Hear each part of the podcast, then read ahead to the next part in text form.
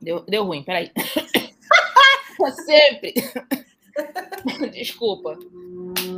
Olá, bem-vindos ao Teta de Sócrates, um podcast com bate-papo descontraído com especialistas de diversas áreas das ciências humanas. Vem e deixa a teta te alimentar. Eu sou Sara Correia e com Juliana Magalhães.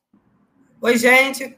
Vamos conversar essa semana com Yuri Nascimento, técnico em agroindústria pelo Instituto Federal Fluminense, bacharel em filosofia pela Universidade Federal Fluminense, foi bolsista de iniciação científica durante o período de 2017 a 2020, graduando em filosofia pela UF, é, mestrando no programa de pós-graduação Lógica e Metafísica da UFRJ desde 2020. Yuri, que lógica tem a lógica? Olá, Sara. Olá, Juliana. Prazer estar aqui no podcast Teta de Sócrates. Eu, particularmente, já sou um fã do podcast. E obrigado pela pergunta é, e pelo, pela oportunidade de poder falar sobre um pouco sobre a pesquisa que eu desenvolvo no mestrado.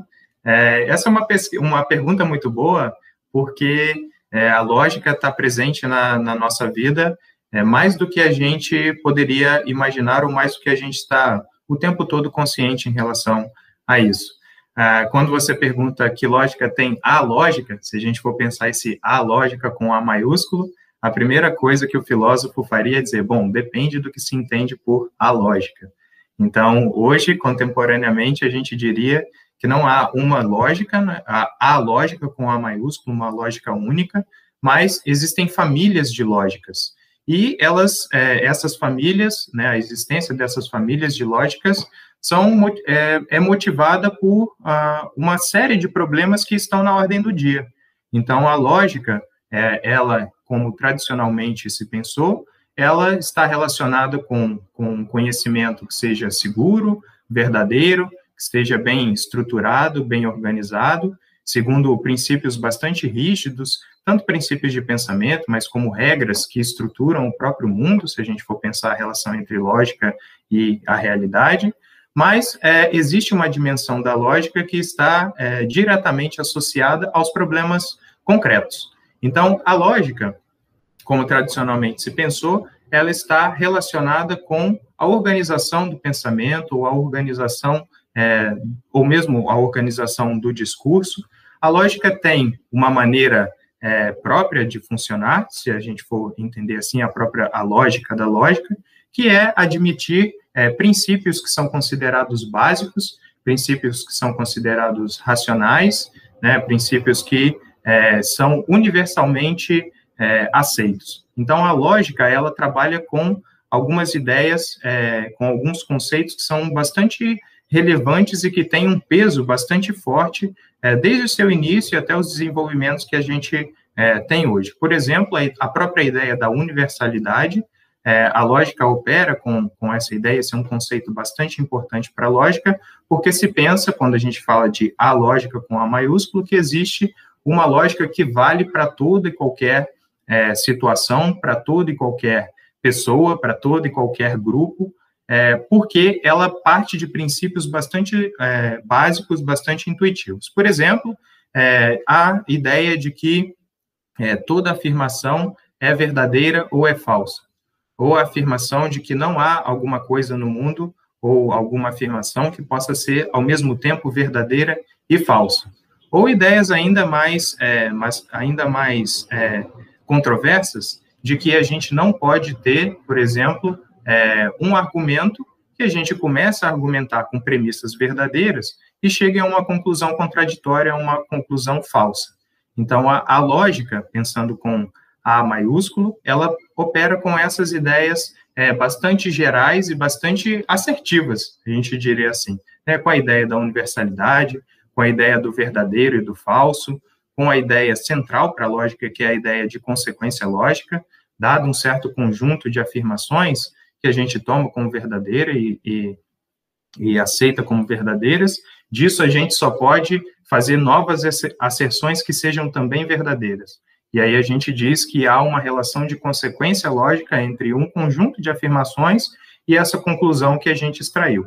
Então, essa é uma, um, uma característica da lógica que, é, para além né, dessa discussão um pouco mais teórica, um pouco mais é, limitada, né, dentro do seu campo de atuação, a gente poderia transferir isso para o próprio debate público, se a gente for considerar é, o fato de que é, a gente tem é, debates, né, as pessoas debatem não só ideias políticas, ideias científicas, mas nas nossas conversações, né, nas nossas decisões bastante é, corriqueiras, por exemplo, com relação é, o que, que a gente vai almoçar, quando a gente está um grupo de pessoas, a gente apresenta argumentos para decidir o cardápio, se a gente for pensar de uma maneira bem ampla da argumentação.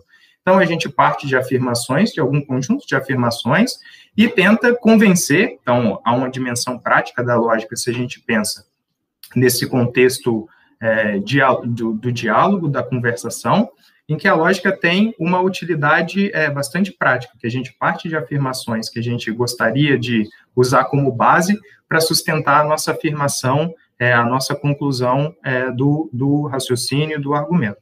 Então, existe um, claro, a lógica está é, associada a essas ideias que eu disse, bastante gerais, bastante limitadas dentro do seu campo de atuação, mas isso não implica que ela tenha também uma dimensão é, prática, que ela seja útil, porque a gente espera, por exemplo, no momento de interlocução, no diálogo com, com um, o nosso adversário, né, não pensando como um adversário como um inimigo, mas aquele que é, faz a contraparte do diálogo, a gente espera que ele assuma é, posições que sejam razoáveis, que sejam é, logicamente é, bem construídas, para que o debate tenha um mínimo então, a gente pode pensar assim também a lógica como a disciplina ou a ciência que estabelece os princípios mínimos ou os princípios básicos, a partir dos quais próprio, o próprio diálogo, o próprio debate pode é, decorrer.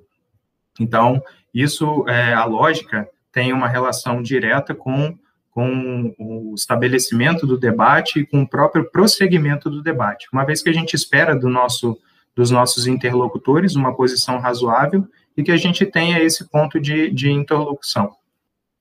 Yuri, dá um é, exemplo prático para a gente, é, e a gente estava comentando aqui antes de gravar sobre as loucuras que temos vivido hoje com os argumentos anti-vacina, é, terraplanista. Esses exemplos eu acho que poderiam é, compor a ideia entre lógica, entre diferentes lógicas.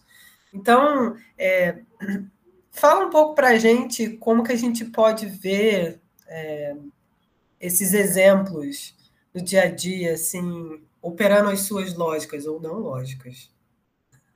É, se, a depender dos exemplos que a gente emprega, o, o a, a, nossa tendência seria dizer que é, a pessoa agiu de maneira não lógica, né? Mas isso é porque a gente tem várias acepções de lógica. Né? No, o que a gente diz quando quando espera um comportamento lógico, é ou a gente poderia traduzir isso como um comportamento coerente. Que as ideias que as pessoas têm, por exemplo, sejam ideias coerentes, que os comportamentos que as pessoas têm sejam comportamentos coerentes. Então, um exemplo assim bastante é, prático é que a gente vê frequentemente as pessoas propagando a ideia de que são favoráveis à vida. Então, são pessoas pró-vida. Mas, ao mesmo tempo, no mesmo discurso, né, na mesma é, na mesma base desse pensamento, a gente encontra claramente um discurso pró-armamentista, um discurso é, pró-opressão de minorias, que são ideias contrárias àquilo que inicialmente a pessoa admitiu.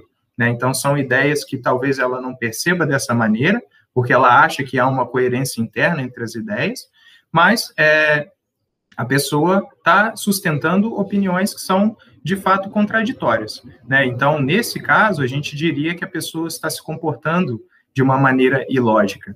Não que a gente não consiga traçar uma relação entre as ideias que, as, que a pessoa, é, que as ideias que a pessoa estabelece, porque a gente pode depois é, indicar e apontar os motivos pelos quais ela sustenta as teses que sustenta. A questão, do ponto de vista lógico, que interessa é se a gente admite as, as premissas, né, as ideias iniciais dessa pessoa como verdadeiras, essas premissas são suficientes para garantir a verdade da conclusão daquilo que ela quer sustentar? Então, todo esse discurso que ela estrutura é realmente um bom argumento em favor da posição que ela quer defender a respeito da vida? Né? Por exemplo, essa tese pró-vida? Em geral, a gente vai dizer que não, porque as ideias são conflitantes. Né? A mesma coisa com relação a posição é, anti, talvez anti-vacina, as, as, as posições, ou é, anti, é, anti-ciência, as opiniões anti-ciência de uma maneira geral, e a gente observa que as pessoas têm uma grande, é, dão grande credibilidade às tecnologias, grande credibilidade a certos pesquisadores, a cientistas, mas, por outro lado, elas é, desafiam, né, acham que estão contradizendo certas crenças que já foram, certas afirmações que já foram estabelecidas pelo, pelo discurso científico.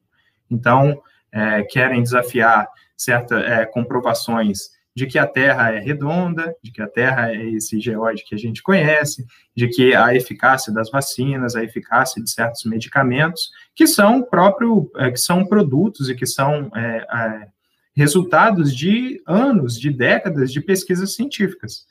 Né? Os próprios cientistas que são confiados, que são creditados né, da, por, por, uma parte em certos domínios da, da, do conjunto de crenças que essas pessoas têm, eles são, por outro lado, desacreditados, desconfiados por conta dessa, é, dessa outra posição contrária que, que os antivacina, que os, que, o, que os terraplanistas adotam, por exemplo.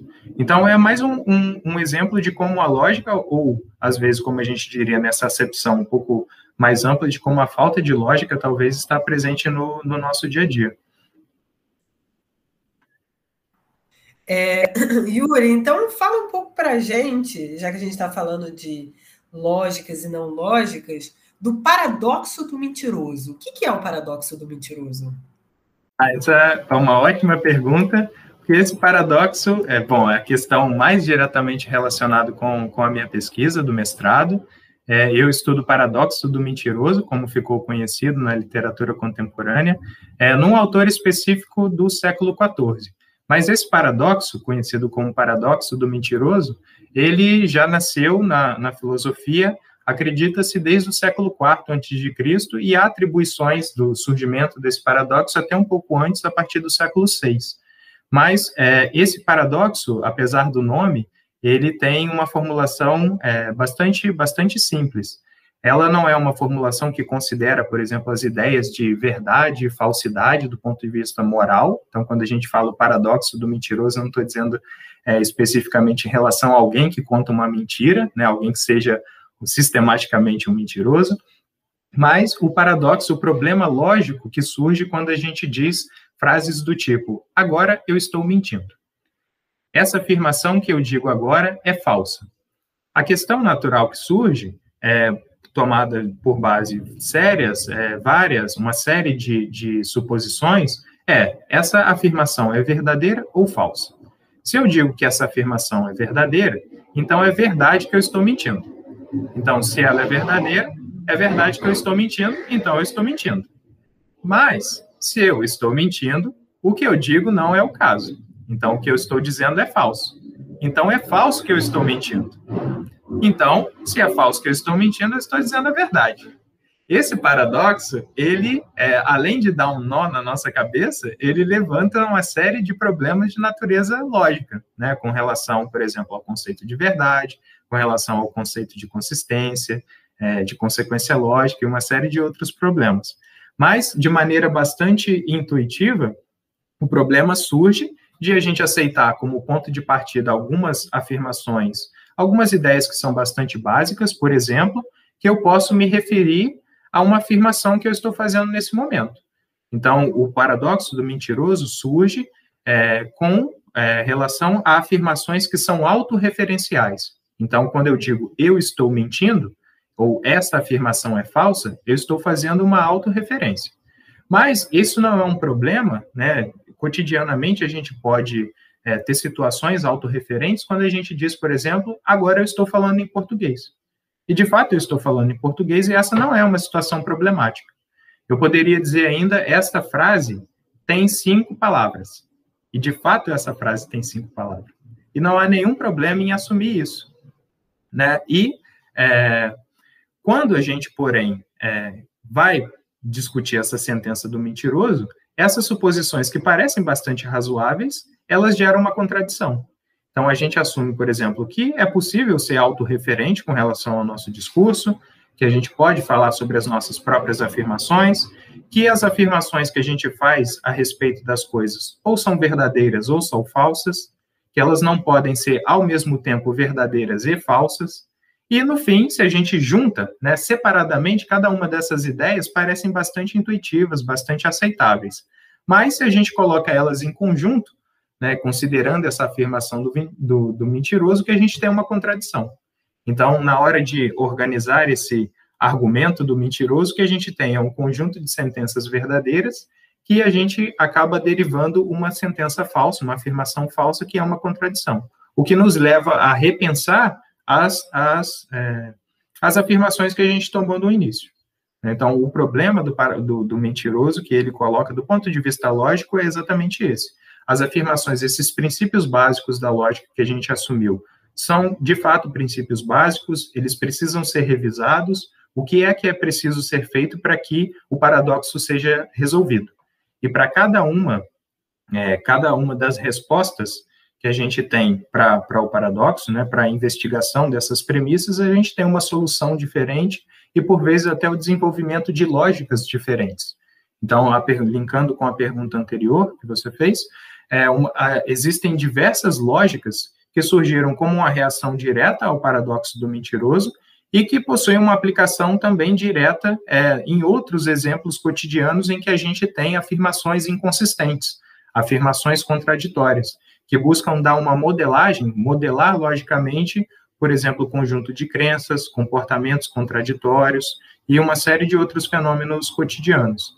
Embora, é, é claro que a gente pode aplicar essa, as lógicas, né, vários desenvolvimentos da lógica a esses problemas do dia a dia, o problema do mentiroso, ele tem uma, uma, uma dimensão, é, digamos assim, mais, mais teórica em relação aos problemas cotidianos. Porque se eu digo essa afirmação agora, o problema não consiste em resolver essa afirmação que eu estou dizendo exatamente, não é a questão de saber se eu estou mentindo ou dizendo a verdade, mas considerando do ponto de vista lógico, do ponto de vista teórico, que tipo de ferramenta ou que tipo de solução a gente deveria aplicar para resolver esse embaraço, né? É, teoricamente, como é que a gente constrói uma teoria que seja capaz de resolver esse problema e ser, ao mesmo tempo, consistente? Que esse é um conceito importante para quem estuda o paradoxo do mentiroso, é ter a consistência de que você tem uma teoria que só tenha, por exemplo, afirmações é, verdadeiras e não contraditórias. Então, como é que você desenvolve uma teoria que seja imune a esses problemas? Então, do ponto de vista lógico, são essas as dificuldades que o mentiroso apresenta. É, vocês devem ter visto pela minha reação, nó na minha cabeça, normal, mas eu adoro essas, esses paradoxos. Porque vai, vem uma coisa, vem outra, se contradiz, vai, no final você já está eu já, já me perdi no meio do caminho. É, é verdade. Uma coisa interessante, Sara, que é, há uma anedota no mundo é, no mundo antigo, né, entre, entre os gregos, de que havia um filósofo conhecido como Fileto, o nome dele Fileto de Cos, e ele na, na, na no túmulo havia um, um poema, né, uma, uns versos que diziam que aquele que estava ali, que jazia ali, era o Fileto de Cos, que havia morrido por conta da insônia por ter passado muitas noites acordado pensando no paradoxo. Então, por ter se preocupado demais com o paradoxo do mentiroso, causou uma insônia terrível e ele morreu por isso. Então, de fato, é um problema assim que dá um nó na cabeça da gente, talvez até de uma maneira nesse caso trágica. É, não, eu assim, eu não sei se você falou que está mais ligado à matemática, a gente estava conversando antes, né, mas a filosofia é um assunto que me interessa. Não sei se eu tenho neurônio para isso, mas eu, eu gosto muito. Acho que, inclusive, não sei se a Ju concorda, mas o curso de história, ele ele, o nosso, que a, gente, o que a gente cursou, ele deveria ter filosofia. Eu acho que. Talvez porque a gente tenha mais uma quedinha para o lado da história antiga e termina gostando mais dessa parte, mas enfim, eu acho que é, um, é uma disciplina muito importante, né? Ser mais uma que ajuda a gente a, a pensar, né? não, não tá o mundo nesse caos que a gente vive. Agora, Yuri, é... desculpa se a pergunta foi idiota, mas assim, como você vai ensinar lógica para alguém? Essa é uma, uma ótima pergunta, porque ela supõe, é, em geral, não a pergunta supõe, mas as pessoas em geral supõem, pela própria seriedade ou pelo próprio status que foi atribuído à lógica ao longo dos tempos, que a lógica seja uma coisa é, bastante abstrata, seja uma coisa bastante deslocada das nossas preocupações cotidianas. Então, desde o início da nossa conversa, eu tentei apresentar alguns exemplos de que a lógica está presente no, no nosso dia a dia e que a lógica é, ela tem um papel não só para a construção de teorias, né, porque isso para a gente do ponto de vista é, da, do, do, da pesquisa, do ponto de vista é, acadêmico, digamos assim, é uma coisa que nos, nos tem uma preocupação mais imediata, porque a gente quer construir teorias consistentes, mas ela tem uma, uma a lógica tem essa dimensão prática, e eu acho que do ponto de vista é, do ensino da lógica, a gente não pode ignorar essa questão. Então, por exemplo, pensando é, no ensino de lógica para crianças, que a gente acha que talvez as crianças não, não ajam de maneira lógica.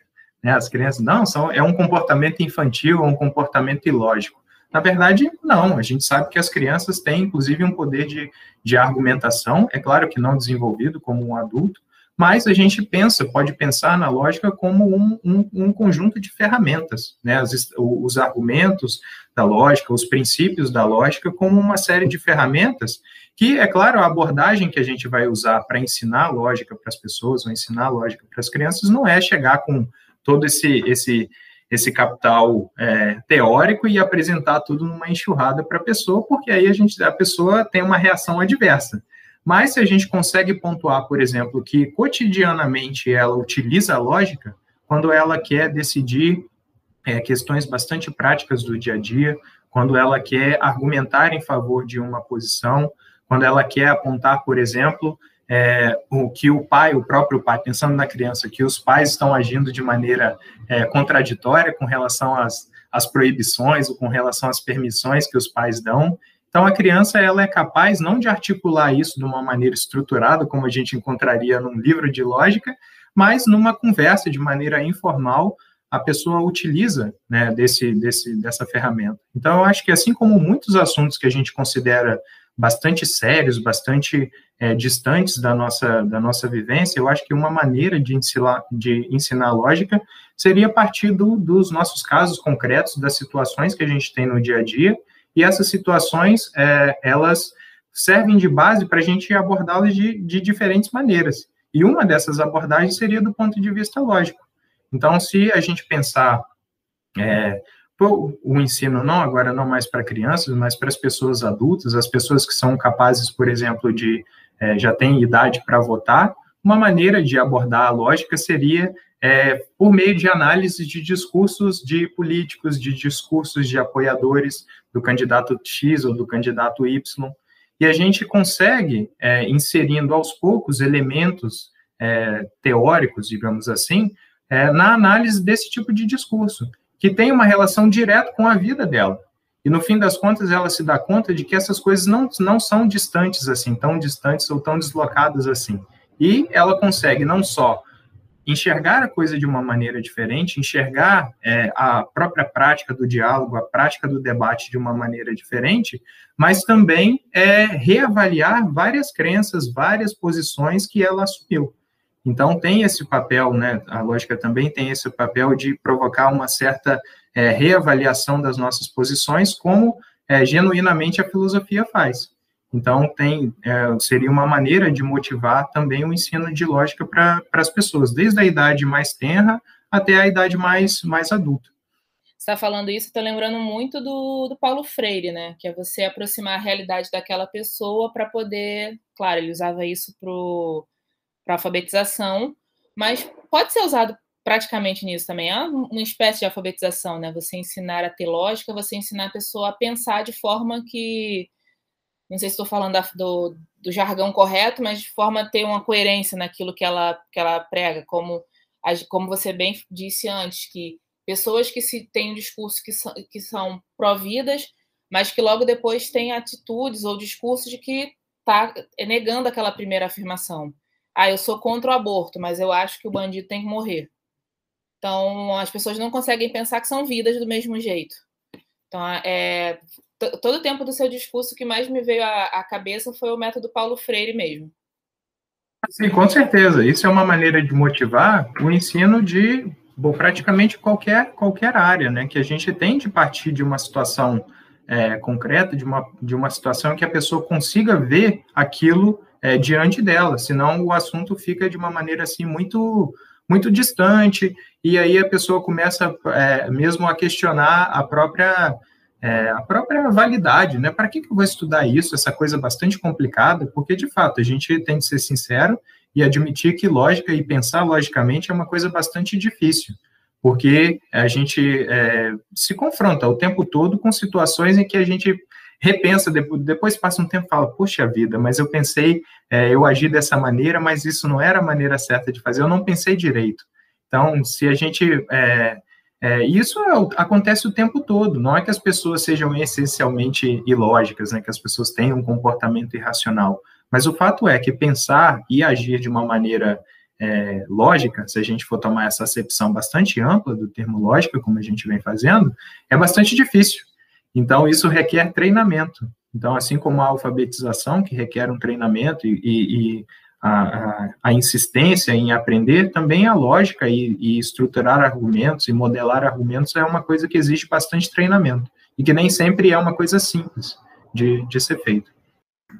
Eu ia falar que enquanto você estava falando, enquanto a Sara pensou no, no Paulo Freire, eu pensei numa coisa básica de matemática que é o encontro dos sinais, mais e mais dá, mais e mais dá mais, mais e menos dá mais, menos e menos dá mais. E é, eu acho que tem um pouco a ver com o paradoxo do mentiroso, né? É, em um determinado momento você falou que o que você estava falando poderia ser considerado mentira, então, somado aos conjuntos de, de afirmações, essa mentira poderia gerar numa afirmação positiva. Eu não sei se foi isso que eu entendi. Eu não sei se foi isso exatamente que você falou, mas foi isso que eu entendi. Dessas somas e diferenças. Pode falar, falar. Ah, sim, uma coisa que talvez tenha uma, uma relação bem direta com esse, com esse exemplo que você deu dos sinais, é que a resposta do a conclusão que o paradoxo chega é uma conclusão, é uma resposta contraintuitiva. Então, o que há de comum entre essas essas duas coisas talvez seja esse caráter assim contraintuitivo e que em geral alguns é, alguns resultados da lógica são de fato bastante contraintuitivos. Por exemplo, acrescentar a lista de coisas estranhas que podem acontecer é que você tem infinitos na lógica, pensando na teoria dos conjuntos, como a gente estava conversando antes, que você pode ter é, infinitos, conjuntos infinitos de diferentes tamanhos. Então, como é que poderia haver um, um, conjunto que é infinito, mas ainda assim ele é maior do que um outro conjunto infinito? Então, a gente tem esse, esse, esses resultados bastante contraintuitivos. Um outro exemplo ainda dentro da teoria dos conjuntos seria é, o exemplo se você tem um conjunto infinito e você divide esse conjunto, você continua tendo dois conjuntos igualmente infinitos. O que não acontece, por exemplo, se a gente pegar, por exemplo, pegar um pouquinho de dinheiro que, que eu tenho e dividir esse dinheiro, né, gastar uma parte, quem diria, quem, quem dera se continuasse tendo a mesma quantidade. Mas isso, se a gente confrontar esses resultados teóricos com a nossa experiência mais imediata, são resultados bastante contraintuitivos. O, o mesmo acontece com relação à afirmação do mentiroso. Se a gente tem é, afirmações inicialmente bastante intuitivas, bastante plausíveis, que a gente dá o assentimento quando diz, bom, eu posso me referir à minha própria afirmação? Sim, posso, frequentemente eu faço isso. As afirmações que eu faço sobre o mundo são verdadeiras ou falsas? Sim, eu posso fazer uma afirmação sobre o mundo, por exemplo, que o céu é azul, olho da janela para fora de casa e vejo, de fato é azul. Se eu dissesse que ele é vermelho, eu estaria fazendo uma afirmação falsa. Mas, e bom, se eu estou partindo de afirmações que são bastante plausíveis, bastante intuitivas, por que eu chego numa conclusão é, contra-intuitiva? Então, a mesma coisa talvez gere esse certo estranhamento com relação aos sinais, é, com relação às operações com conjunto, são coisas que é, inicialmente dão aquele, aquele, aquela impressão de um espanto, né? A gente está diante de uma situação absurda. Então, é uma maneira de, de caracterizar esse resultado do paradoxo é que ele gera um, resu um, um resultado absurdo. A gente tem é, suposições verdadeiras, suposições aceitáveis, que geram uma situação completamente absurda. E isso é, até para citar um, um, dos lógicos que mais, mais se destacou em relação a uma resposta ao paradoxo do mentiroso, que é o Alfred Tarski, é um filósofo e um lógico matemático polonês do, do século passado, que ele tem uma postura bastante assertiva com relação ao paradoxo, que é dizer o seguinte: não podemos tratar os paradoxos como meros jogos, né, como meras brincadeiras ou, ou puzzles. Não, não, não se trata disso. Aí ele diz: é evidente que nós estamos diante de um absurdo. Então, qualquer, qualquer lógico que leve a sua atividade, o seu exercício a sério, não pode se conciliar com esse, com esse fato. Então, é uma posição bastante assertiva de não, não podemos aceitar esse problema. Então, isso precisa ser resolvido pelas implicações teóricas que, que o paradoxo tem. Então, mas certamente uma das características desse, desse paradoxo é, essa, essa, é ser contraintuitivo, o resultado contraintuitivo. Eu fico pensando quanto a lógica ela é organizacional. Não sei se você compreende o que eu quero dizer. Olhando para o mundo, o mundo é um, é, uma confusão entre caos, medo e loucura. E a lógica parece que tem essa capacidade de tentar, de maneira contra-intuitiva, organizar um caos limitado. Essa é a impressão que me passa à medida que, à medida que você vai falando. Obviamente, eu não entendo nada de lógica, mas à medida que você vai falando, me, me passa a impressão de que é essa tentativa de organizar nichos de caos.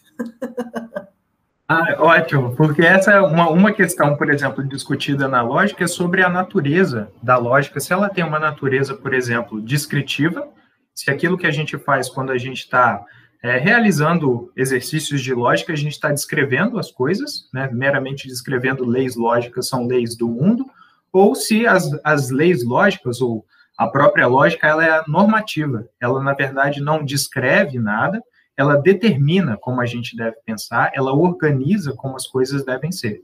Então, é, é, essa é a sensação que a gente tem com relação ao mundo ser um, um mix né, de, de caos, loucura e tudo mais, é, gera um, um, certo tipo de problema para a lógica. Bom, se é, qual é, afinal de contas, a natureza da lógica? Será que a lógica deveria ser uma ferramenta que a gente usa para descrever o mundo, que a gente vai é, simplesmente tomar notas, né? Então a gente teria é, em conformidade com essa ideia, ter, ter uma, uma maneira de explicar os comportamentos inconsistentes, os, os, as crenças contraditórias, a, todas, a, todas as adversidades ou todas as contradições que a gente enxerga na realidade, ou a gente deveria adotar uma postura que, com base né, nessas, nessas, nesses princípios lógicos, a gente, é, na verdade, diz como o mundo deve ser.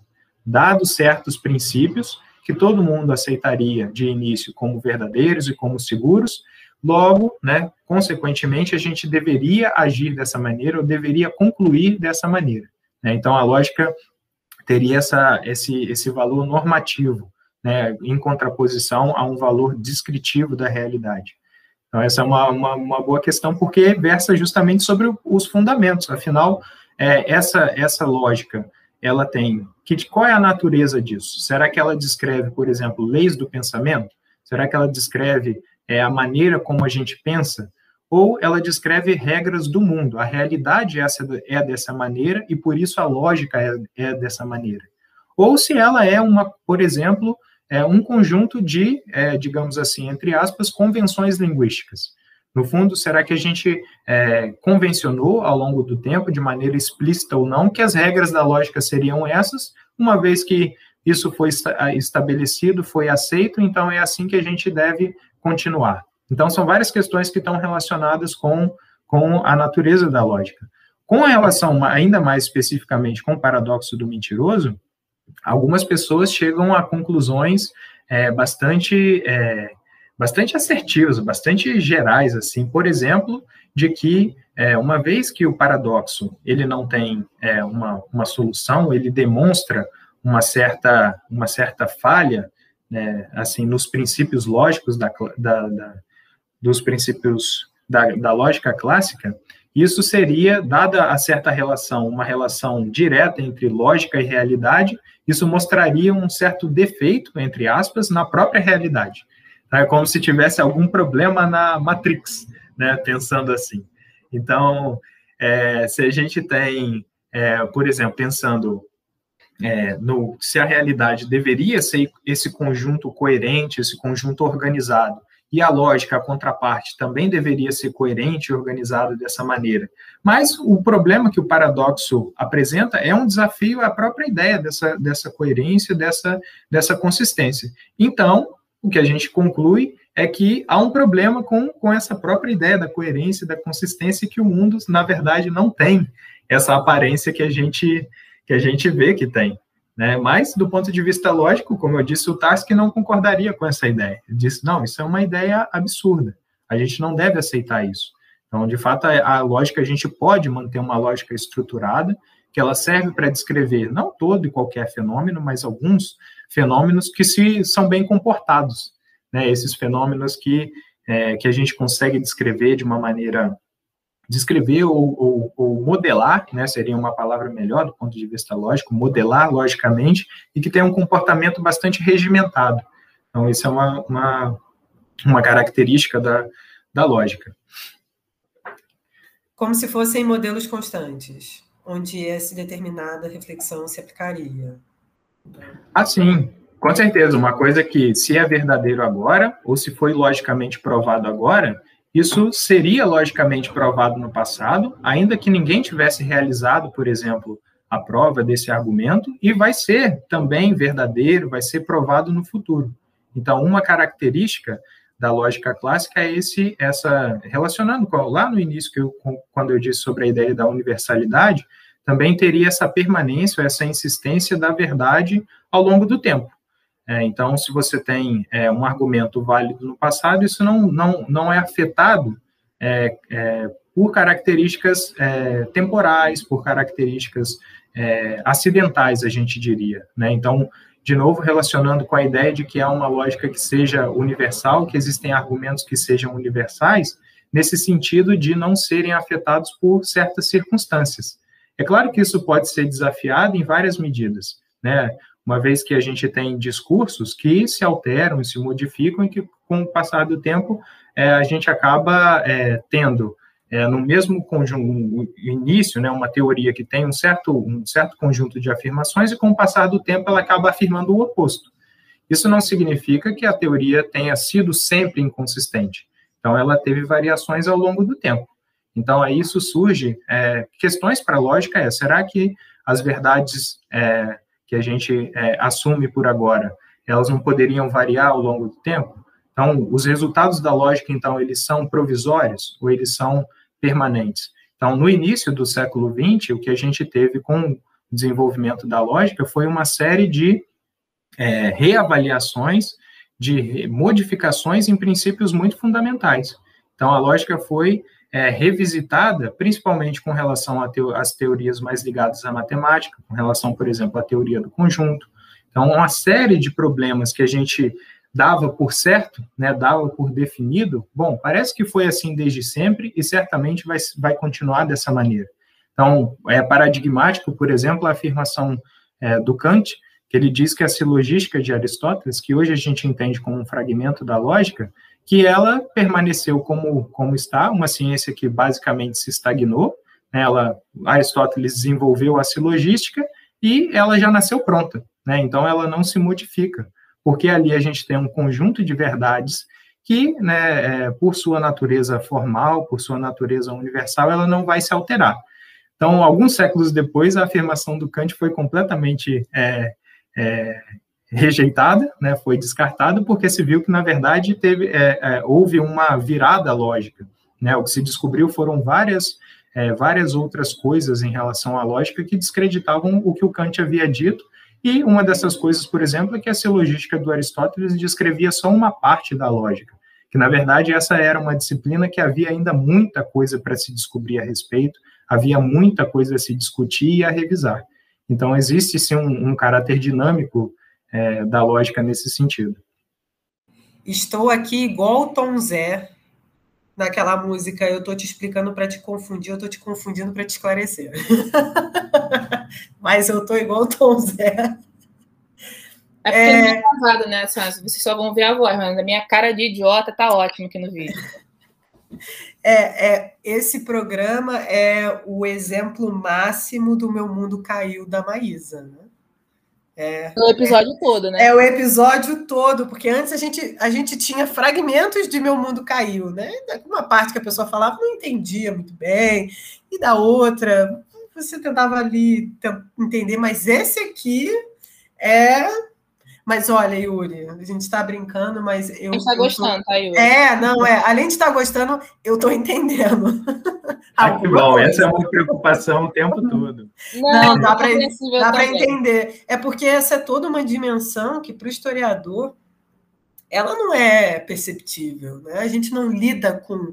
É, a lógica, a gente lida, a gente não lida com a lógica a partir do ponto de vista teórico, a gente lida com as práticas humanas que, que, que beiram entre o lógico e o ilógico ao longo do tempo, em uma determinada geografia, em um determinado é, estrutura política, econômica.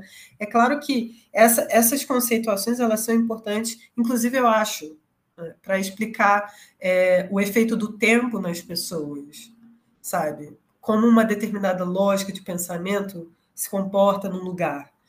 Mas essa não é necessariamente uma preocupação do historiador. Né? Eu ouvi você falar, remonta ao papel do historiador no sentido de que é, certas lógicas, de fato, fazem sentido e outras não. E elas convivem juntas em diferentes grupos. né? A gente consegue conviver com bolsonaristas, terraplanistas, pensamento e o pensamento científico, né? compartilhando partes do mesmo argumento ou não, enfim. Quando você estava falando, eu queria é, sobre a virada lógica, eu queria que você voltasse um pouquinho para falar sobre é, o Thomas Bradwardine, que é o que é o filósofo que você estuda. E, e, queria que você falasse também, se você souber, claro, um pouco, sobre como se estruturou essa, essa, essa, esse paradigma do mentiroso é, durante a Idade Média. Ah, sim, ótimo. Essa é uma pergunta interessante também, porque é, é uma questão controversa com relação ao, ao aparecimento do mentiroso na, na Idade Média. Então, uma coisa curiosa e bastante assim é, instigante do ponto de vista filosófico é que agora, no, por exemplo, no, no momento, no atual estado de coisas, a gente pode dizer que é, nós estamos num, num franco desenvolvimento da disciplina da lógica. Agora, não mais como uma disciplina é, estritamente filosófica, apesar da, da relação que houve e que há desde o início, digamos assim, da filosofia, entre filosofia e lógica, mas hoje a lógica ela é, é uma disciplina da, da matemática. Então, hoje a, a lógica pertence ao campo da matemática, mas ainda assim, isso, enquanto filósofos, isso não impede a gente de continuar discutindo tópicos da lógica. E essa é a parte mais interessante é, para a gente. Uma coisa curiosa, assim, com relação à história do mentiroso, para pegar a segunda a parte da sua pergunta, é que nos períodos de principal, é, de maior desenvolvimento da lógica, que ela não tem, assim, um desenvolvimento linear. Na verdade, a história da lógica, se a gente for pensar do ponto de vista da sofisticação das teorias, do desenvolvimento e da complexidade das teorias, é, ela teve, assim, um comportamento bastante acidental. Então, a gente teve momentos de pico, momentos de franco declínio, que as pessoas basicamente não se interessavam por lógica, não viam razão em estudar lógica. Depois, uma espécie de renascimento da lógica, e esse é, renascimento acontece, por exemplo, é, na Idade Média, no, nesse período, é, e compreende esse período que o Brad Wardini vive, e depois ela entra em declínio novamente. Então, assim, um comportamento de pico e descida, então subida e, e, e descida. E o que acompanha esse, esse desenvolvimento né, da lógica é, pensando em, em, várias áreas que a lógica tenta é, lidar, de vários problemas que a lógica tenta lidar. Então, na, na, acompanhando junto com esse desenvolvimento, o paradoxo do mentiroso aparece. Então, no início da lógica, Aristóteles é, é, é atribuído o inventor ou o, da lógica. Ele, particularmente, não discutiu em grande medida o paradoxo do mentiroso, mas um outro lógico que é reputado como o lógico, talvez o principal lógico do, do, do período clássico, que é, é, que é um filósofo estoico, Crisipo, que é, é pensado como o, um, um dos maiores lógicos do período clássico, mas que dedicou muito da sua vida, muito da sua produção a resolver o paradoxo do mentiroso. Então, se atribui, por exemplo, a existência de 14 obras de Crisipo para tentar dar uma resposta a esse problema. Só que um, um, uma das dificuldades que nós que nos interessamos pela coisa do período clássico, do período medieval, não sobrou nada. Então, essa é uma pena. A gente só sabe assim, com relação ao relato de outros autores, a gente tem, por exemplo, quem descreve que Crisipo teria escrito 14 obras sobre o paradoxo do mentiroso foi o compilador Diógenes Laércio.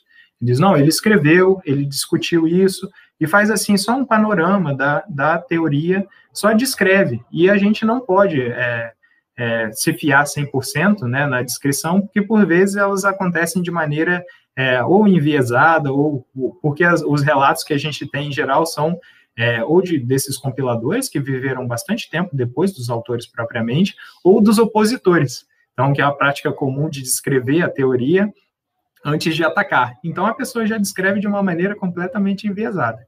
No período medieval, né, agora sim, depois de um rodeio para chegar na sua pergunta, esse o paradoxo retoma, ele, ele é retomado a partir do século XII, né, a partir do, do século XII tem as primeiras menções ao paradoxo, ele não aparece de uma maneira completamente é, clara, parece que os autores, os lógicos desse período, eles não estavam plenamente conscientes das implicações lógicas, das implicações filosóficas do paradoxo, mas as formulações aparecem. Né? Então, é, se alguns autores dizem, bom, e a sentença, a afirmação do mentiroso, né, em latim mendax, que diz que eu estou mentindo.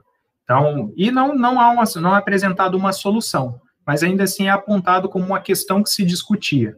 Então, é, isso a partir do, é, do século XII. Com o desenvolvimento é, da, da, Bom, aqui se deve, essa é uma questão controversa que eu me referi, a que se deve o ressurgimento do paradoxo na, na Idade Média. Alguns autores dizem que se deu por conta do, do, do do aparecimento, né, da, da introdução da obra Refutações Sofísticas, do Aristóteles, no mundo medieval. Então, chegou no mundo medieval por esse período, também no início do, do, do século XII, a tradução da, da, das refutações sofísticas, que é onde o Aristóteles diz do argumento daquele que diz que ele próprio mente. Aristóteles, assim, ele dá uma resposta que não é muito, muito clara sobre o que exatamente ele estava pensando, ele se refere ao problema, mas é, passa batido. Né? Então, até existe uma, uma questão entre os comentadores de Aristóteles se ele estava, de fato, plenamente consciente do problema. Mas o fato é que os, os medievais assimilaram esse, é, receberam as refutações sofísticas em que esse paradoxo aparece, e a partir disso, aparentemente, começaram a discutir de uma maneira bastante é, é, enfática o paradoxo. Isso é uma explicação possível. A outra explicação concorrente, que também é bastante plausível, é que a discussão do mentiroso na Idade Média ela surgiu por conta de um gênero da lógica dentro do, do, do, da lógica medieval que se chama obrigações. Obrigações é, na verdade, um gênero de disputa lógica que é, era feita entre um oponente e um respondente, né? aquele que, que faz perguntas e aquele que responde. Seria uma, uma esse é uma, uma coisa bastante interessante, que é um, uma disputa oral. Primeiro, são disputas orais, em que uma pessoa, por exemplo, faz uma afirmação e aquela que está na posição de quem responde deve aceitar ou negar essa afirmação. E com base na aceitação ou negação dessa afirmação, dela se deduz uma série de, de, de afirmações, uma série de, de sentenças que devem, no fim, ser todas coerentes, ser todas consistentes.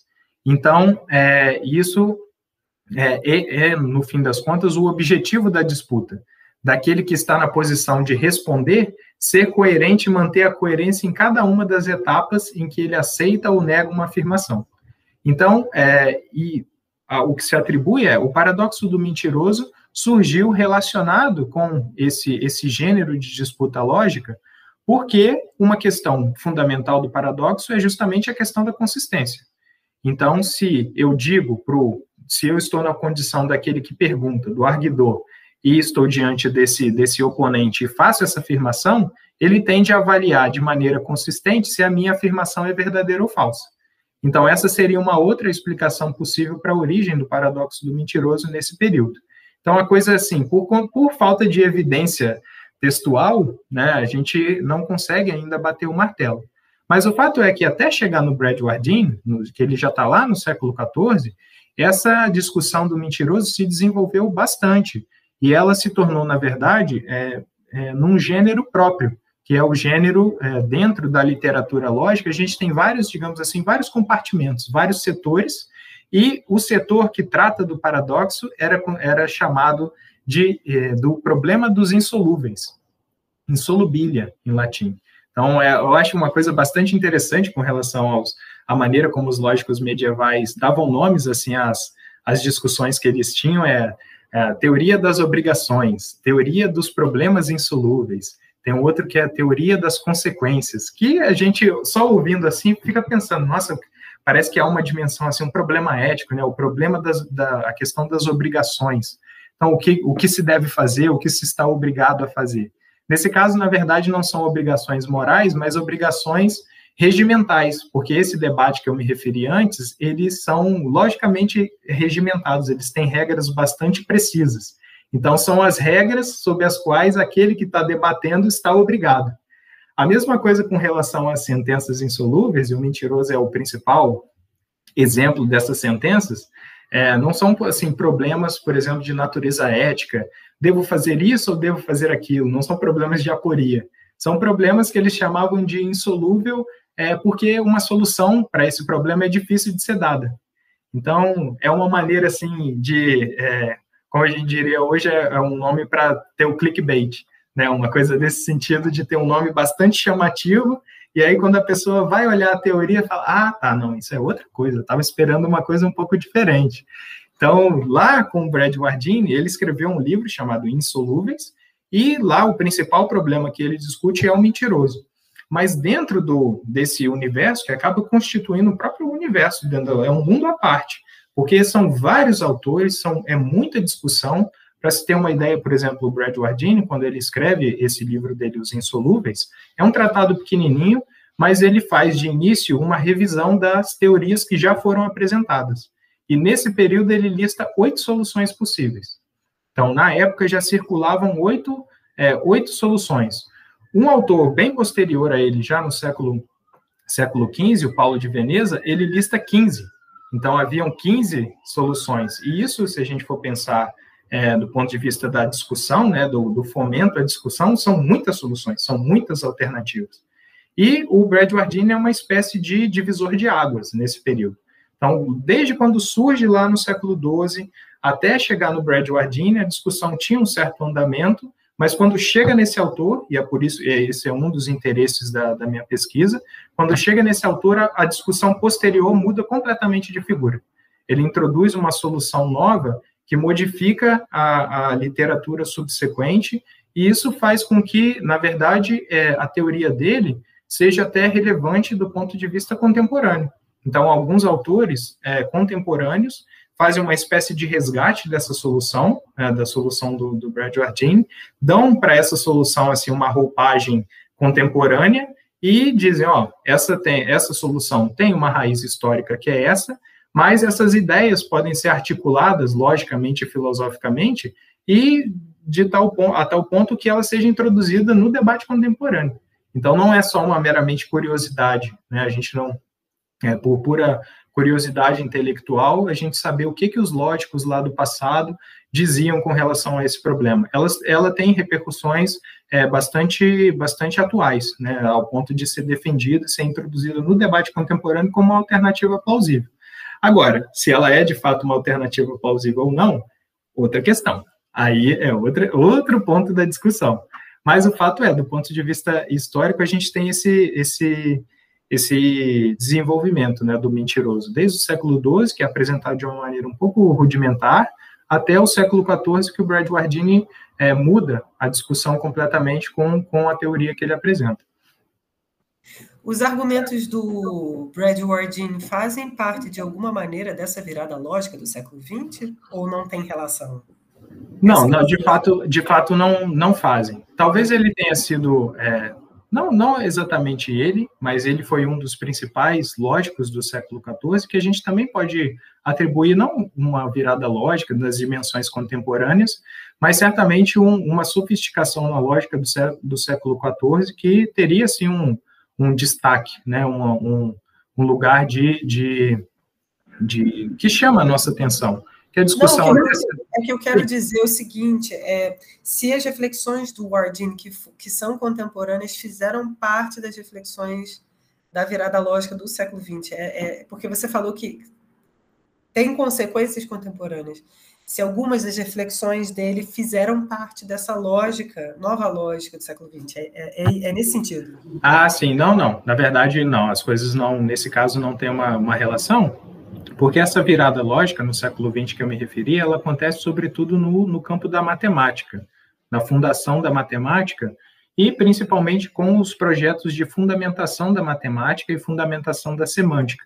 Então, nesse período são é responsável, por exemplo, por essa virada é um autor, por exemplo, Frege, Gottlob Frege, que é um filósofo alemão, um matemático que estava preocupado em fundamentar é, logicamente a matemática. Então, ele tinha um projeto de fundamentação lógica da matemática e, é, é, por base, né, com base nesse, nesse processo de fundamentação da matemática, descobriu-se é, um paradoxo que, ou melhor, uma inconsistência que surge na teoria do Frege e que provocou esse, uma série de reações que são reações a esse problema é, a esse problema específico que ele tinha na, com relação à fundamentação da matemática.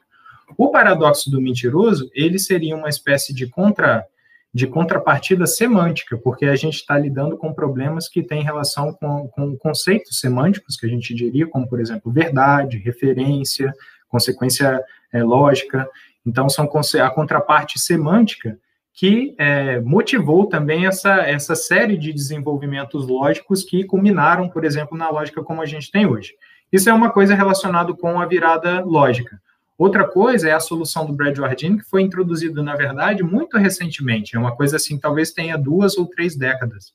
Então, é, ela é bastante recente, de fato, é, porque é, esse, essa solução, em alguns autores antes desse período, a gente encontra certas, certas afirmações assim, bom, ele não, não escreveu coisas muito interessantes, né, então, não, não tem muita coisa interessante com relação ao Brad Wardini, ou não tem muita coisa interessante com relação à lógica medieval de uma maneira geral, então tem essa postura um pouco é, baseada no preconceito, eu diria, porque não se, a, se atribui aos filósofos medievais é, certas, certas posições que de fato eles não defendiam.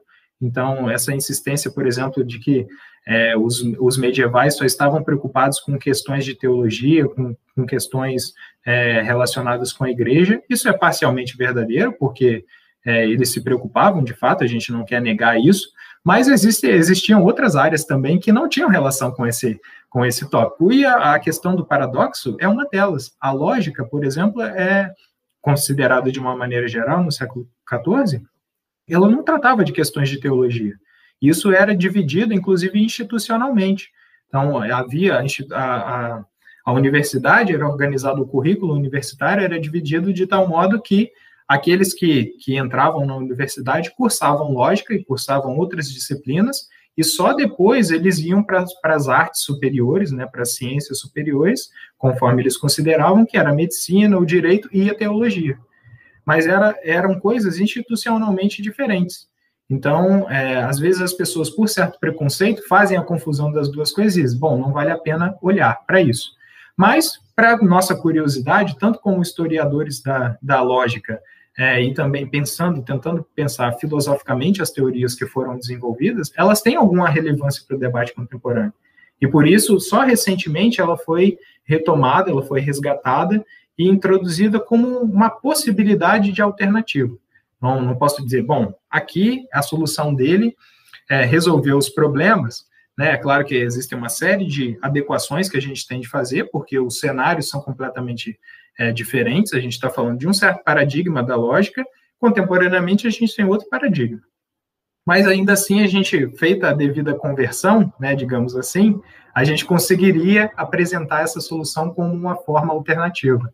É uma coisa desse, desse tipo. É, é, é, que você tinha falado que ele, de alguma maneira, serviu como paradigma do pensamento lógico a partir do, da, das reflexões sobre o mentiroso no século XIV. Né? Pode falar, pode falar. Não, é, é, exatamente. Por exemplo, a solução dele, só para dizer, então, afinal, como é que ele resolve o, o, o paradoxo, ele é um matemático, Brad Jardine é um matemático e um físico, e ele apresenta a solução de uma maneira bastante ao, ao modo como a gente faz, ou como é, contemporânea, contemporaneamente talvez se faça, estabelecendo certos princípios, postulados, definições, e dessas definições e postulados ele vai extraindo é, certos teoremas. Então, a solução, em resumo, ela é bastante simples, embora as, as suposições que ela que ela admite sejam bastante controversas. Então, existe um princípio, por exemplo, que ele adota na teoria que é bastante discutido. Então, grande parte da, da, da, da introdução, né, da discussão sobre a introdução contemporânea dessa teoria é gira em torno desse princípio. Mas ela é, na formulação, bastante simples. Ele tem uma definição de verdade, que ele diz que uma, uma proposição verdadeira, ela é, significa totalmente ou completamente como as coisas são é, na realidade. E aqui a ênfase é importante nessa ideia do completamente, totalmente como as coisas são na realidade.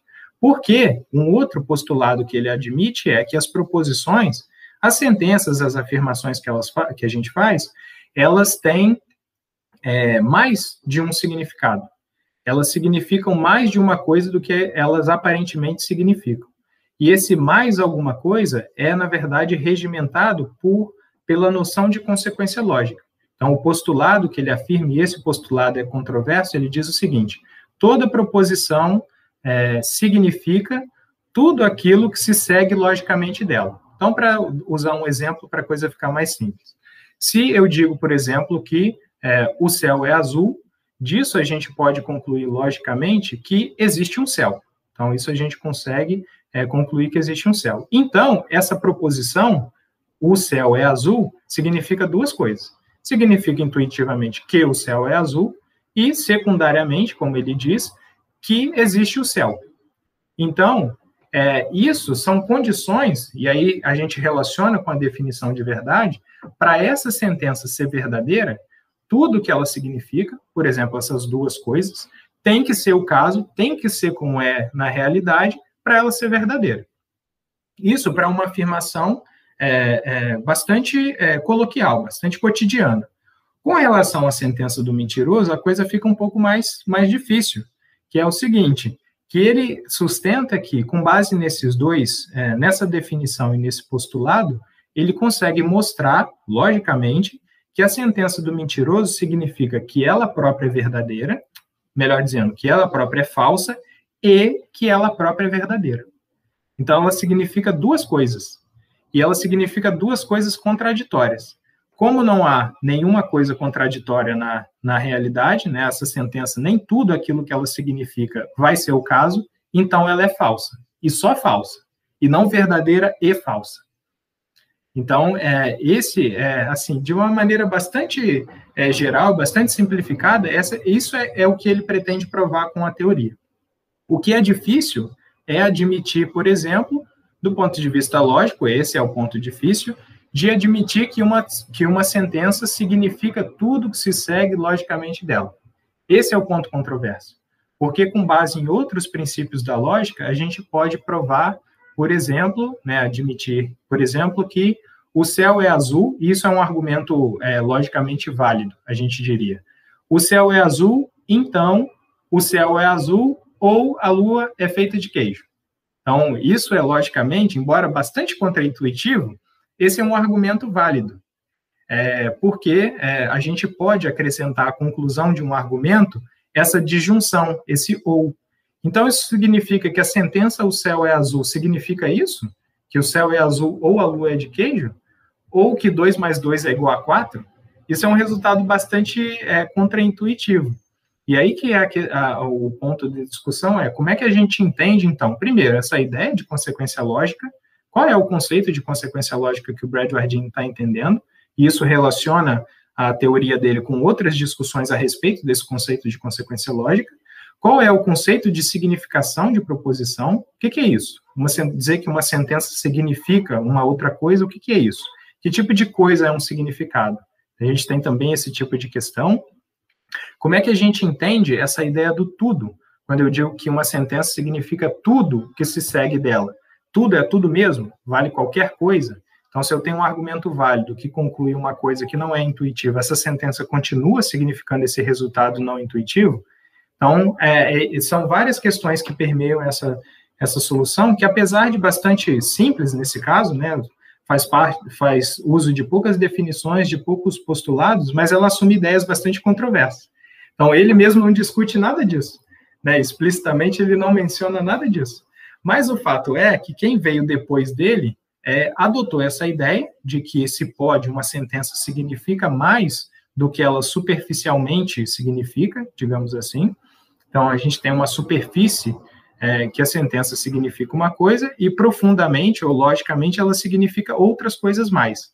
Então, outros autores adotaram essa ideia ao ponto de, por exemplo, é, um autor chamado Ralph Strode, ele diz o seguinte: é, os, o, quando ele está mencionando, a, apresentando a solução dele, e apresentando a solução do Brad Wardin, ele vai introduzir a solução do Brad Wardin, ele diz assim, havia uns lógicos no passado que falavam pouca coisa de interessante com relação aos problemas do, dos insolúveis, mas o Thomas Brad Wardin, o príncipe dos filósofos naturais, foi o primeiro a ter alguma coisa interessante a respeito disso. Então ele coloca assim o Brad Wardin lá no alto, né, o príncipe que resolveu a questão. E de fato o que a gente nota é, é, é, é, contrariamente, na verdade, foi que a solução do Brad Jardine naquele período, embora tenha tido uma influência, ela não foi a dominante. Continuaram havendo outras soluções. Isso significa que os autores não foram muito simpáticos, por exemplo, com essa ideia de toda sentença significa tudo que se segue logicamente dela. Então, tem ali, nesse período posterior ao Brad Jardine, certas discussões, né, certas é, controvérsias que causaram uma certa resistência com relação à, à solução. Meu irmão. é isso aí. E aí o Yuri vai trazer outra solução sobre, sobre o problema do mentiroso proposto pelo Ardini. Aí eu tô mais pro, tô mais pro problema da insônia lá, sabe?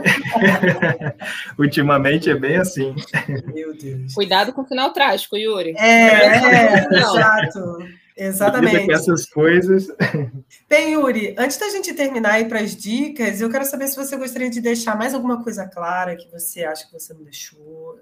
Também não precisa, fica a seu critério.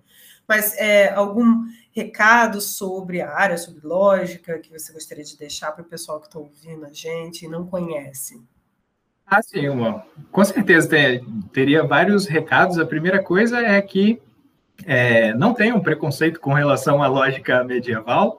Existem muitas coisas interessantes, né? Que, é, claro, se a pessoa tem interesse em questões teológicas, também há discussão, bastante discussão lógica nos textos de teologia, mas a gente conseguiria é, fazer uma abordagem dos textos lógicos, é, sem exatamente entrar nessa questão. Uma motivação para fazer isso seria justamente a relevância do paradoxo contemporaneamente, então, uma maneira de motivar esse estudo né, seria por meio dessa, dessa, dessa importância para o debate contemporâneo. Agora, é, historicamente existe uma relevância muito interessante, quer saber como é que andavam as ideias por esse nesse período, né, do, do ponto de vista da história da lógica, e isso põe alguma, algumas questões para a gente, por exemplo, por que que, é, primeiro, se os autores medievais admitiam né, os mesmos princípios que se admite contemporaneamente, se sim, aí a gente tem, encontra, por exemplo, as fontes do pensamento contemporâneo, talvez por ali, se não, por que não? Né? Então, a questão é sempre, por que não? Será que é por uma divergência acidental, meramente é, circunstancial, ou existe alguma diferença teórica? E se há uma diferença teórica, isso é de um ganho extremamente relevante, porque aí a gente começa a debater ideias.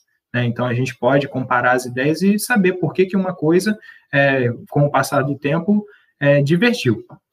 Então, uma coisa, apesar de é, o debate parecer, assim, essa questão, eu, eu reconheço isso, que ela é um pouquinho enrolada, às vezes a gente dá um nó na cabeça, né? eu espero que tenha ficado minimamente claro é, sobre o que, que a pesquisa é, trata, né, sobre a relevância da pesquisa, sobre quais são as, as consequências de, de, de, se discutir o mentiroso, é, e é, qualquer coisa, é, estou à disposição para recomendação de bibliografia, é, para quem, caso tenha algum, algum interesse.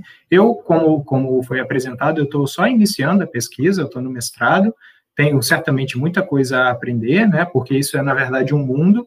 Então, desde que é, eu comecei, a sensação que a gente tem de que a bibliografia é sempre enorme, sempre aparece uma coisa, e um assunto bastante enrolado, que deixa, assim, dar um nó na nossa cabeça, mas é, seria bom que mais pessoas estivessem interessadas, né, mais pessoas estudassem esse assunto, para a gente poder ter mais, mais cabeças, né, tentando resolver esse, esse problema ou pesquisando coisas é, relacionadas. Então, seria isso. Maravilha! Depois dessa, só me basta chamar as dicas. Então, vamos para as dicas? Antes da gente ir para as dicas, a gente agradece o Yuri por ter aceito o nosso convite. Finalmente, nosso encontro aconteceu, depois de alguns. Depois de alguns acidentes de percurso. Mas, bem, Yuri, obrigada por trazer esse tema que não é fácil, é, poucas pessoas conhecem sobre, mas que a gente sabe que é importante, existe a sua importância é, a todo momento da nossa vida, e principalmente numa lógica comum e geral, a gente entender certas, certos argumentos e certas argumentações que a gente tem convivido hoje. E, claro, passar a noção de lógica para quem está vindo, né? para quem está começando a escola agora, enfim, e quem quer seguir o caminho é, das coisas lógicas. Bem, é, antes de pedir para o Yuri dar as dicas, a gente gostaria de convidar você, ouvinte, para poder ir lá no nosso Instagram da Biscoito, falar mal da gente, falar bem, mas fale da gente. Vai lá no arroba teta de Sócrates ou envie comentários e sugestões é, no nosso e-mail tetadesocrates.gmail.com. Yuri, vamos de dica? Obrigada. Ah, eu que agradeço, eu estou muito, muito feliz pela oportunidade, agradeço mais uma vez, Juliana e Sara, porque, como eu disse, eu já sou fã do podcast, desde que eu fui apresentado eu acompanho, e para mim eu fico muito honrado de ser convidado e poder falar um pouco da, da pesquisa para vocês, tá? Estou muito feliz por isso. Então, uma dica é agora, então, para também fazer um jabá, né? É, eu faço parte também do podcast do PPGLM, que é o programa é, da pós-graduação que eu faço parte, da, da UFRJ. É, no, no, nos tocadores de podcast, nosso nome é Podcast do PPGLM, e lá a gente faz entrevista com professores, com estudiosos é, da área para apresentar suas pesquisas, para falar sobre os assuntos que eles, que eles é, estão pesquisando, estão interessados. Então, esse é o Jabá. E uma outra pesquisa, para uma outra dica para ficar ainda dentro da, da Podosfera, é um podcast que eu gosto, é, chama Five Questions. Não sei se é, talvez seja um, um, um empecilho para algumas pessoas que seja um podcast em uma língua estrangeira, mas é, é um podcast sobre filosofia, mas não exatamente sobre teorias filosóficas, e eu acho isso é uma coisa bastante interessante do podcast, é que ele é sobre os filósofos. Então, não filósofos do passado, os canônicos, mas sobre as, pessoas, as pessoas que atualmente pesquisam em filosofia. Então, se faz pergunta às pessoas com coisas é, com, relacionadas ao trabalho, né, mas é, perguntas é, de caráter, digamos assim, pessoal. Por exemplo, se a pessoa se interessa, é, se a pessoa acredita nas, nas teorias que ela escreve, sobre o trabalho que ela escreve, então, são questões assim que mostram um pouco da dimensão, talvez, pessoal do, do, do pesquisador que a gente não pode, não pode ignorar. Para quem, talvez, então, é, se eu estiver dando, falando muitas, muitas coisas, pode, pode cortar. Então, é, para quem, quem tem o um interesse em, especificamente no, nesse paradoxo do mentiroso, é, na, na Idade Média, eu recomendaria um artigo, também, infelizmente, não tem, não tem uma tradução, também está em língua estrangeira, em inglês, mas é, é, na, na Stanford Encyclopedia of Philosophy, ela se chama Insolúvel, Insolúveis, né, Insolubles em, em inglês, tem ali uma, um apanhado das principais teorias que se discutiu no período medieval. A teoria do Bradwardine está lá e tem uma introdução é, bastante simpática com dois especialistas nessa, nessa área, então tem uma abordagem bastante é, geral, mas ainda assim bastante é, representativa das principais ideias. Por outro lado, agora sim, um, uma recomendação em português para discussão contemporânea sobre o paradoxo, ainda também de uma maneira é, panorâmica, é um artigo do professor Ricardo Santos, é, que está no compêndio em problemas de compêndio em linha de problemas de filosofia. O título do compêndio é bastante difícil, assim, é bastante extenso, mas o nome é, é simples de, de pesquisar, que é o professor Ricardo Santos, português, e o nome do artigo é Os Paradoxos Semânticos. E ali tem um apanhado também das principais soluções é, contemporâneas é, do, do, paradoxo. E uma outra coisa, por fim, é, sim, talvez que, é, que as pessoas tenham é, uma distração, né, no, não, não seja um assunto somente é, de lógica, uma coisa muito, muito é, muito que exige muita atenção. Se a pessoa quiser distrair um pouco, relaxar um pouco, mas ainda assim ter algum contato com questões de filosofia de uma maneira mais ampla, é, eu recomendo uma série que de início eu tive uma certa resistência, porque eu particularmente não vejo muita série, mas é, foi uma série que apareceu que é aquela The Good Place, que é uma série parece bastante é, bastante bobinha e tal, mas que na verdade tem cada episódio é, levanta uma série de questões filosóficas. Cada episódio tem por base um tipo de questão e que seria uma maneira, por exemplo, agora usando o audiovisual, de você começar a introduzir certas questões, certos tipos de problemas. Então é uma coisa que, por um lado, diverte, porque a série é bastante legal, assim, bastante divertida, mas por outro tem questões que, se a gente tiver naquele momento assim de, de pensando enquanto está tomando banho, você fala, hum, é verdade. Então isso é uma questão boa a se pensar. Então fica aí uma dica da, do, do stream. Bom, só queria reforçar o obrigada, Yuri, por ter participado, o assunto super interessante. É, Good Place é uma série maravilhosa. A, a, questão de discussão dele sobre ética, né, que o grande questionamento, que ele é maravilhoso, todo, enfim, assistam e você se diverte. É, minhas dicas são o filme Matrix, que é de 1999, mas também é fantástico, dá até vontade de rever. E tem um outro, é um livro que eu vou indicar, é um livro de introdução à lógica. Ju, depois eu te passo a, a referência. Na verdade, é a lógica matemática, né? Mas como também é um, uma parte, então é um livro de introdução à lógica matemática, que é da editora Segange Learning. Ele foi escrito por ex-alunos da Academia de Força Aérea. Ele é um pouco, ele é introdutório, então serve também para quem estuda para concurso, enfim, para é, entrevista de emprego, porque cai essa parte de lógica, matemática. Então, é um livro que é interessante, ajuda nesse caminho. É um, é um tipo de lógica mesmo, uma das opções. Então, é isso. Ju, quais são as suas dicas? Bem, minhas dicas são: escutem o Estudando Samba, um CD do Tom Zé, que eu mencionei aqui, que é excelente. O Tom Zé é uma pessoa genial. E eu vou indicar um filme que se chama Pi, que é um filme de 98 que é excelente e trata de um jovem matemático e, e o Pi. e os segredos da Terra. E aí uma loucura, uma reflexão aí super louca e legal. Bem, é isso. Eu gosto muito desse filme. Acho um filme... Eu, eu, eu, particularmente adoro esse, eu adoro esse filme, tanto pela parte estética, que é bastante interessante, mas também pela ideia de que existe uma maneira de, de, de ler matematicamente o mundo. O né? mundo, então, é. Essa é a premissa do, do filme. Não, não, eu ia dizer que é uma, uma premissa partilhada é, é, contemporaneamente, mas também pelo próprio Brad Wardini, ele tinha essa ideia de que a gente conseguiria ler matematicamente o mundo, que a matemática é uma espécie de revelatrix, ela revela as leis da, da natureza. E aí tem todo o desenvolvimento dramático do filme, né? Muito, é, muito interessante. E o que eu acho que faz, de certa maneira, faz certo sentido, inclusive para a própria Matrix, né?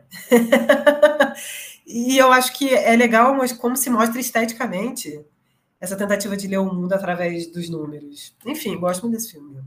Bem, é isso. Sara. gente. Então, obrigada, obrigada, Yuri, obrigada, Ju, obrigada por quem está acompanhando nossa terceira temporada. É, mais uma, né? Então, agradecer ao apoio institucional do INCT Proprietas e a nossa parceria com a Web Rádio Poeira, que todos os, todas as quartas-feiras, das 16 às 17 horas, né, nesse momento estamos na primeira temporada, estamos reexibindo os episódios lá, então quem puder, assistam e, é, na verdade, acompanhe a programação da, rádio, da Web Rádio durante toda a semana. Tem uma programação bem diversificada, super interessante. Tem temas sobre, por exemplo, latinidade, ele faz, tem uma playlist que vai ao ar. Então, assim, acompanhe toda a programação. E quarta, para quem não conseguiu ou porque não consegue acompanhar em algum agregador de podcast, os episódios da primeira temporada estão passando lá. E é isso. Obrigada. Até semana que vem. E assim, escutem o episódio e depois vão assistir as dicas de filme que a gente deu, tá? Beijo da semana que vem. Beijo.